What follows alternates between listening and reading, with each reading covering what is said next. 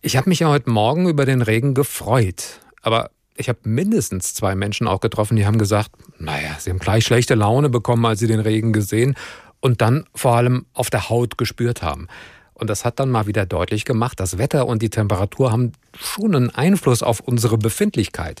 Normalerweise ist das ja etwas, was wir mit uns oder unseren Partnern ausmachen müssen, aber leider hat es weitaus mehr unangenehme Begleiterscheinungen, als wir vielleicht denken.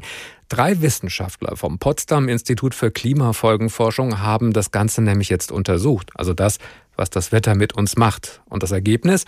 Es gibt wirklich einen Zusammenhang von Hitze und Hassrede im Internet. Sie haben richtig gehört. Das Forscherteam hat auf Social-Media-Plattformen, unter anderem Twitter, Hassbotschaften aus mehr als vier Milliarden Tweets herausgefiltert und mit Wetterdaten verglichen. Und das Ergebnis?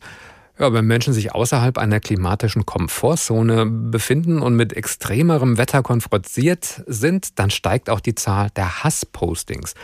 Leonie Wenz ist eine der Wissenschaftlerinnen. Sie ist sogar die Leiterin dieser Arbeitsgruppe und ich habe vor der Sendung mit ihr gesprochen. Da habe ich sie gefragt, Frau Wenz, wo liegt denn unsere klimatische Komfortzone?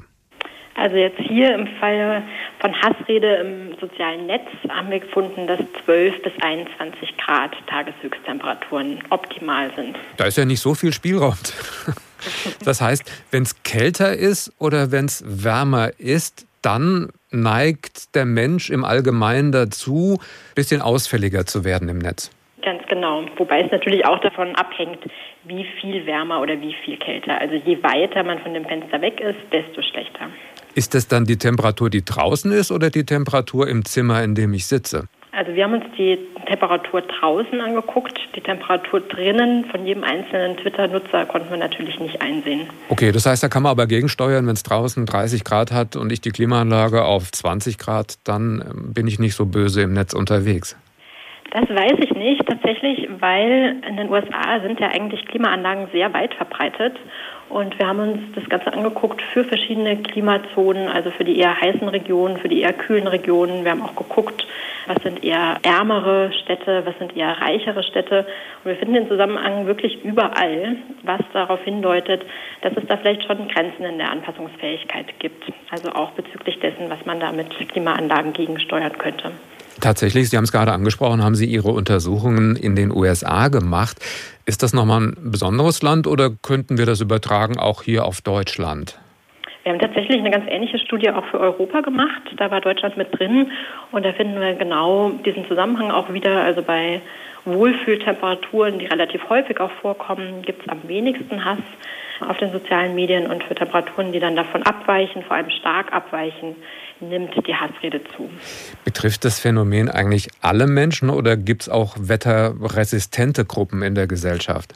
Das wissen wir jetzt nicht genau. Also wir wissen natürlich nicht, wer jetzt da im Einzelnen hinter einem Tweet steht und was das für Personen sind. Okay, waren die Ergebnisse der Studie überraschend für Sie und die Kollegen oder Kolleginnen?